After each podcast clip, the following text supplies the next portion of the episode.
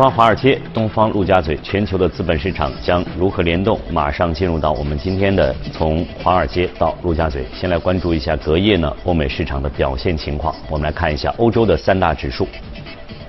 在经过了此前一天的大涨之后呢，三大指数呢出现了一个分化的走势啊。法国 CAC 四零呢是微涨了百分之零点一八，而英国富时下跌是零点五三，德国 DAX 指数跌去百分之零点一九。市场和机构有怎样的声音和观点？马上呢，我们连线到特约记者陈曦宇，了解一下详细的情况。你好，曦宇。嗯，好的，主持人。周三欧洲股市较为低迷，截至收盘，除法国 CAC 四零指数和泛欧几欧三百指数微微上涨以外呢，欧洲斯托克六百指数与前一交易日持平。英国富时一百指数跌幅最大，德国 DAX 指数跌幅次之。个股方面，错为重组的一部分，德意志银行将在未来三到五年内将风险加权资产削减百分之二十到百分之二十五。周三德银股价收涨百分之二点四五。从日内公布的经济数据来看，欧元区通胀预期的测算值上升至百分之一点二六。创六月初欧洲央行会议以来的新高。日内，欧盟委员会主席容克针对外界的评论表示，攻击央行的独立性并不公平。此外，有欧盟官员透露，欧盟委员会不大可能在下周就意大利的债务问题采取进一步措施，更可能的时间是七月份的第一周。英国方面，五月通胀情况有所放缓，而伴随保守党选举结果的日益明朗，不确定性也在得到市场的消化。日内，英镑对美元上涨百分之零点五八至一点二六二五。周四将举行欧盟峰会，本届峰会的重点包括欧盟高层领导人的换届问题和深化欧元区的一体化工作。此外，欧元区还将公布六月份的消费者信心指数。英国央行将公布六月基准利率和央行资产购买规模。主持人。好的，谢谢西雨的介绍。我们再来看一下隔夜美股啊三大指数的表现啊，呃，延续了一个上涨的势头，但是幅度呢已经大幅的缩窄。纳斯达克呢还有百分之零点四二的涨幅，道琼斯呢稍差一些呢是百分之零点一五。好，马上呢我们连线到前方记者李爱玲，了解一下详细的情况。你好，爱玲。早上好，主持人。美联储维持百分之二点二五至百分之二点五的利率不变，并且一如市场的预期，在一期声明当中删除了保持耐心的措辞。点阵图显示，联储官员对于政策前景抱有分歧。八月委员预期今年将会降息一到两次，八月认为年内仍然按兵不动。在一期结果出炉之前，美股一直是处于涨跌互现、平盘附近小幅震荡的格局，在声明之后则是集体转涨。鲍威尔执掌美联储之后，加上今天一共是召开过十一次会议，其中至少九次会后，标普五百指数出现收跌。而今天无疑对于鲍威尔来说呢是最难的一次。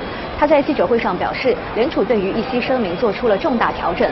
许多委员认为降息的理由正在加强，贸易的不确定性和全球经济放缓会对未来的经济数据当中有所反映。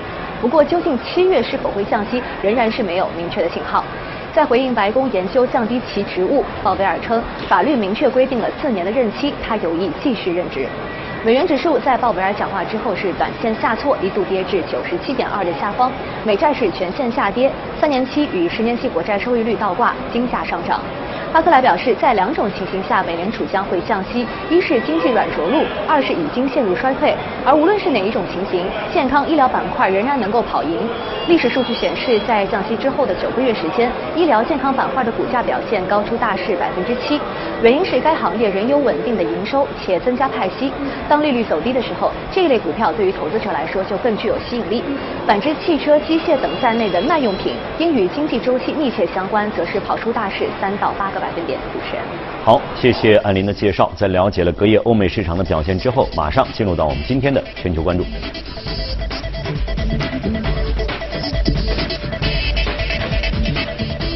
好，今天我们和许哥共同关注一下美联储的这样一个利率决议。我记得是在上周，好像我们就提到过，您给我们分析了当时的这样一个概率，在这个月是相当低的，只有百分之三十不到，二十八左右这样的。那么确实如大这个市场所预期的，美联储这次是按兵不动。但是有一点，你还跟我们提到了，在这个声明当中的很多的措辞是值得大家去关注的。嗯。像昨天的这份啊，隔夜的这份措辞当中，删除了耐心的这样一个词。对。虽然和预期是一样的，但是你来判断可能对市场会产生一个什么样的影响？呃，首先就是没有变动，没有啊，还是维持原来的这个利率。第二个呢，呃，我们先来讲一个结论，市场认为，呃，这一次的美联储的声明，包括鲍威尔的一个会议，呃，整体来看是偏鸽派的，但是呢不及预期那么鸽派，就是说还没有到那个程度。从那个美美国三大股指大家可可以看到涨，啊，但是呢涨得不多，多对，最多就点点对零点四六左右，这个幅度有有点低。那么个中的原因是在什么什么地方呢？因为大家知道每一次美美美元的这个降息的周期开始，第一次的降息的幅度是比较大的。嗯，二零零一年一次，二零零七年一次，都是五十点。对对。那么这一次的话呢，现在市场对于下个月降息的，当然概率是比较高的了，起码八成以上。但但对于如果降五十个点的这个预期，大概只有三成不到。哦。所以说都都认为会降，但是呢，降的幅度可能没有前两次那么大，就是说大家认为这个空间可能不是特别大。第二个呢，也就是刚才新闻当中讲到的，就在美联储内部。这个会员内部有分歧，嗯，一共十七个那个委员，嗯，只有大概是九个，但是超过百分之五十认为二零二零年之前，也就今年。会有降息，哎，这个大家就就觉得有点意外。之前大家都认为可能内部已经统一了，嗯大部分的或者绝大部分的这个会员会认为会有降息新闻，所以这一点呢，呃，大家就觉得可能是未来的一个降息的一个隐患，就是说会降幅度不是那么大，可概率呢也没有市场预期的那么那么统一。嗯，所以这个是一个整个大的一个基调，鸽派，但是鸽派的不够。嗯。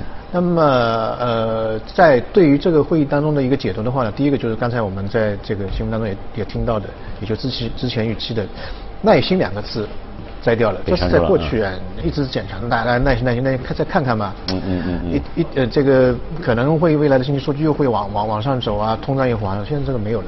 耐心的这个反义词就是不耐心嘛，就马上就可能会预期的比预期的时间点会提前一点，嗯嗯嗯，就一个一个下降。第第二个呢就是。对于增长预期，对经增经济经济增长的一个预期，GDP 的一个增长预期，那么这一次的这个增长预期呢，呃，只有一点九。那我们知道三月份的时候，美联储有一个增长预期的这个预测是二点一。呃，如如果再往前推，去年的话，美联储对于美美国去年的这个经经济增长预期是三点一。所以我们把这个数据连连贯起来看，从三点一到二点一，三月份再到现在现在的一点九。也就是说，它对于美国整个经济的这个预测是逐步的往下，嗯嗯，慢慢的往下走的。所以说，我们可以看到一个略带悲观的一个一一一个一个概念，就未来可能没有现在那么好，就这么一个概念。还有一个呢，就是对于通胀的一个预期。那么之前是二点零，现在是一点九，二点零对差一点点，但是非常关键，因为它的目标是二点二点零，对，所以这个一点九的话呢。嗯，就是说，确实，呃，跟之前鲍威尔的一个观点，就认为可能只是一个短期的这个通胀的低迷，未来会会迅速往上走。这个观点呢，有点像背位，所以，整个我们认为这个美美美元的这个降息大门，呃，已经已经打开了，已经已经已经被打开了。所以这个是这这一轮的这个利率会议的给市场的一个比较直接的一个感受。而且大家去看整个利率会议的声明也好，鲍鲍威尔的这个措辞也好。都已经反复的提及到两个字，就是降息。嗯，以前是没有的，以前是说升息，然后是观望。现在六月份是说降息，而之前的所有的投行都认为可能九月份才会有这个现象，但是到这一次的利率会已经会不会七月份的这个概率从这个会议之后现在又开始往上升了？对，所以七月份的概率，七月三十一号。美元降息的概率，从目前来看是非常大的。嗯嗯。呃，无非是在这个一个月当中，呃，大家去看有一个东西要注意，是降二十五个点，还是降五十个点？这个是一个比较大的区别。那对于美国来说呢，我个人认为，嗯，现在留给特朗普的时间也不是特别多了。嗯，对。嗯，原因在什么地方？大家去看一月啊，这个不是周一的话，这个欧洲开了一次会，对，也是利率会，呃，要要降息了。对。然后人家央行行长就是说。现在欧洲经济不好啊，嗯，再过几个月也不好啊。如果继续不好，还是低迷的话，我们要用额外的刺激手段了。嗯，那么这个刺激手段呢，就不排除一个呢，利率的调整，利率政策的一个调整，那就是降息嘛，很简单。第二个呢，就是买债，重启这个 QE。嗯，欧洲的这个态度其实转变的比美国要快，而且力度要大。因为之前的话，欧洲说我们是九月份开始可能要升息，九月份要升息，然后呢又说我们可能会推迟到二零二零年升升息。然后这次出来直接就说经济不好，完全降息，这个完全是一百八十度转，而且他央行行长那么明确的，就是说，拉奇他其实作为央行行长，他平时非常谨慎的一个人，但是这一次的这个讲话其实非常棱角分明的，啊，市场就解读未来可能有二十点降息，然后他讲完之后，特朗普坐不住了，特朗普马上跳出来在推特上面写了一段文章，他说，我记得咱们在节目当中曾经谈了，特朗普曾经抨击过，比如欧欧元。抨击过英镑，抨击过其他，你们不能这么做。对，不能这么干。他说你把本币削弱，对对，维持自己的经济的强势，这是不对的。而且过去几十年你们经常这么干，从来没有受到过惩罚，这个很少见。就是说他对那么直接的这个这个这个指责，所以。未来一段时间当中，如果说欧元先降息，或者说它的降息幅度比较大的话，美元再跟在后面，或者幅度比较小的话，这两个国家的这个货币的这个汇率就会受到影响。嗯，也就是说，美元如果降息，它对经济的帮助可能会减弱，对冲掉它的那个降息的一个效果。所以我个人认为，其实作为特朗普，其实现在有一点点坐不住，所以他给那个。那个那个鲍威尔施压也是越来越大，逼得他这一次不是也讲了吗？这 这个是法律给我四年时间的法定的任期，而且而且我还是要继续干，我不会当中辞职。嗯，哎，这个蛮有意思的。但是他后面也讲了一句话，就是说，在我任期的后后半段时间当中，我会以这个经济增长为一个主要目标，以经济的这个适度扩张为一个重要的手段。所以这个东西其实也是一个未来可能降息的。所以他来讲是一个比较明确的一个转变。这个实际上就是应该说鲍威尔的表态就是我完完全全是一些数据，这些反映出来的实际情况来决定我到底该怎么去做。对，这个是他这么反应。那么现在他这样一种反应的话，或者他降息了的话，呃。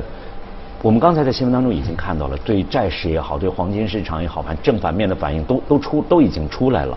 那么对投资者也好，对其他的后续的市场也好，又会有一个怎样的判断呢？在这呃，其实我我个人认为，对于呃全球的大类的金金融市场会有比较大的一个影响，因为呃直接就是这个会后我们看到黄金涨得最多，黄金涨了对，一点零六左右到那个收盘的时候一点零六左右，因为黄金是没有利息的资产。啊，美元如果说降息的话，对黄金最有利。嗯。呃，如果美元升息的话，那我不如拿美元，拿拿黄金没有利息嘛。嗯。对吧？第二个，呃，经济不好，大家可以看到，美国现在经济其实也不是特别好。周五的非农数据，嗯，就七点五万，七点五万的增长，前前一个月是二十三万，再前一个月十八万。差比较大。嗯。对啊，十八、二十三、七点五，觉得很厉害。嗯。然后美国另外一个就是纽约的制造业指数，负八点五。嗯。有记录以来最差，嗯嗯，这个是从来没有看到过的一个那么差的一个数据，所以美国经济其实也是不是特别好，所以另外一个呢，就是说现在有一个问题，很大的问题就在于全球投资者避险情绪开始提升，非常严重，嗯嗯，我们看美美林美银的一个一个一个报告嘛，就是说他这个全球的基金经理人做了一个调查，百分之五十的基金经理人认为未来的十二个月就一年，这个全球的经济的增速的跌幅可能有史以来最大。这个幅度是，就是非常非常非常大的一个。嗯嗯。那么另外一个就是，看它实际在在做什么呢？就是说那个持仓的这个比例，股票的那个持仓比例，呃，也下滑了大概百分之三十二，三十二，现在跌到百分之二十一。也就是原来它的整个仓位当中有一半以上是股票的，现在只有百分之二十一。嗯。资金不会骗人的，他可能观点有的时候会 出现一些偏差，但他明明确确就把这个。仓位砍得非常非常低，二十亿。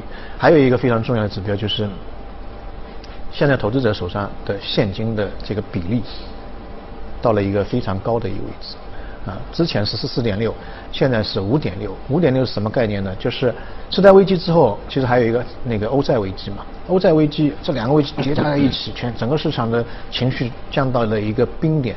这个冰点大概在五点六左右，所以这个是最低的一个，这个最高的一个。就说，就说这些这人拿拿着钱，他不去，他不去做事儿了。他愿意拿钱嘛？拿钱了，拿现金这些的手里。你你现在投股票市场，他觉得太危险，风险太大。嗯。那我不如藏在床底下，嗯，钱还是钱嘛，对吧？所以现金其实是一个现金指标是一个非常重要，因为它本身利率非常低，没人愿意平时拿现金。什么时候拿现金？就是觉得这个外面风险太大，我还不如藏在家里面，什么都不干。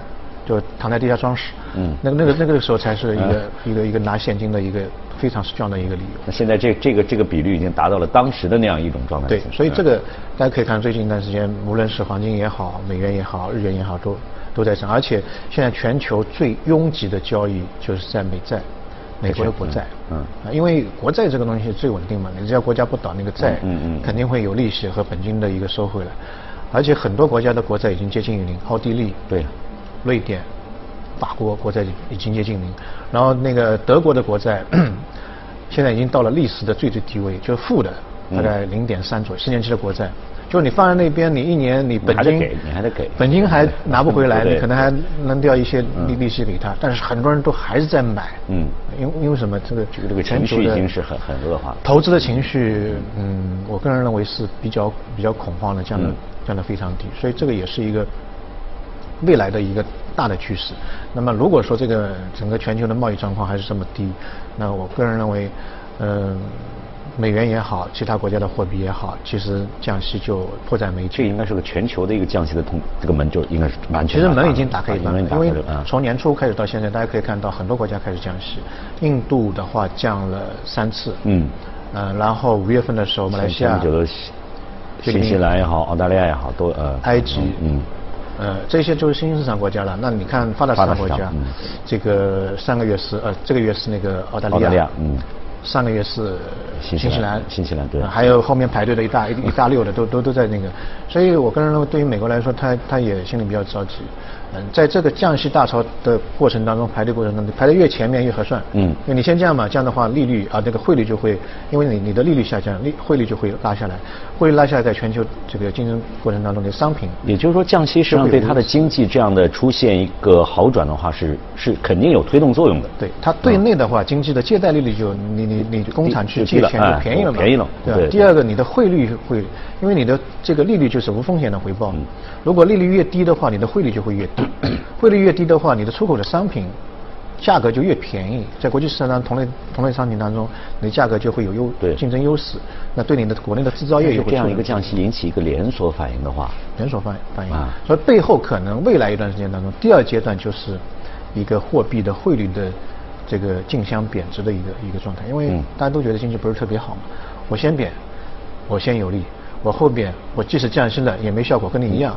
所以这个，我个人认为会推动，大家可以看到六月份啊，等七月份或者在在接下来，这个美美国的利率会会推动它，嗯呃不断的往往往前走，再加之美国明年是总统大选，所以他现在非常着急。如果整个飞机跑道太短，你降息降降的太晚的话，它的后期的股票市场就没有太大的表现，那么选民会不满，对特朗普的连任可能会带来。不利的一个影响。嗯嗯，这个也就是说，你到底是先走还是早走的问题？先走可能是呃事半功倍，你你你后走的话，可能事倍功半，可能会会有这样一个状态，这样一个。所以回过头来看，这一次的利率会议其实是一个标志性的一个事件。就前期从升息的预期到观望，一直到现在降息的预期开始出现。所以到第三季度，我们可以看到，如果美元一旦降息，全球各个国家可能会排着队跟进。嗯嗯嗯嗯。就是美美美国可能它还有有一个引领的一个作用在这里。对，因为美元在全世界各个国家中太多了。嗯嗯。如果说它不降息，别的国家降息，那么这些钱会回流美国，所以它一降降息，别的国家也可以跟它一起降息。嗯嗯。这样全球资金就平衡了。嗯嗯。这是一个很重要的一个一个点。好，那今天呢，非常感谢许哥呢，就这个美联储的会议的。所所带来的一些影响，给我们做的解读和分析啊。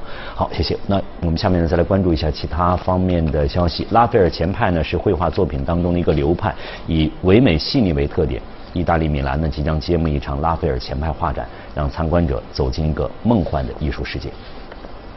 意大利米兰王宫博物馆即将揭幕一场名为《拉斐尔前派：爱与欲望》的画展，十八位艺术家共计八十幅作品在参展之列，其中包括从伦敦泰特现代美术馆租借的拉斐尔前派代表作《奥菲利亚》。这幅画出自英国著名画家米莱斯之手，描绘了莎士比亚笔下的少女奥菲利亚。细腻的笔触和柔美的用色，给整幅画蒙上了一层忧伤的色彩。拉斐尔前派诞生于1848年的英国，三名年轻的英国画家亨特、罗塞蒂、米莱斯不愿被绘画技法所困，想要改变当时的艺术潮流，于是创建了一个艺术团体，反对偏机械论的风格主义画家，推崇写实的传统风格，画风细腻，用色清新，这就是拉斐尔前派的雏形。拉斐尔前派对后世艺术创作产生了巨大影响，促进了唯美主义、象征主义等运动的产生。这场艺术展从本月十九号正式面向公众开放，持续到今年九月二十九号。不知道您是否有过打电话因为背景声音太嘈杂听不清啊这样的一个烦恼？如今呢，英国一家公司利用人工智能技术开发出了一款软件，安装了这款软件的扬声器，可以自动的屏蔽背景的噪音。英国音频智能公司推出的这款软件，使用了一种能够自动识别并增益某种声音的技术，从而达到屏蔽背景噪音的效果。即使身在人声嘈杂的咖啡厅内与人通话。对方听到的说话声仍然清晰无比。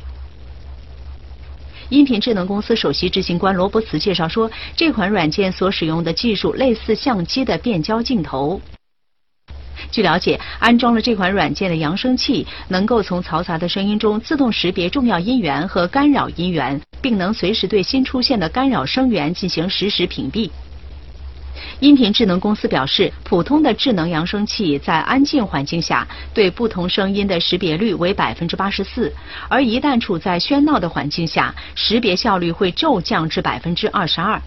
而安装了这款软件之后的扬声器，则能在各种环境下将声音识别效率保持在百分之九十四的水平。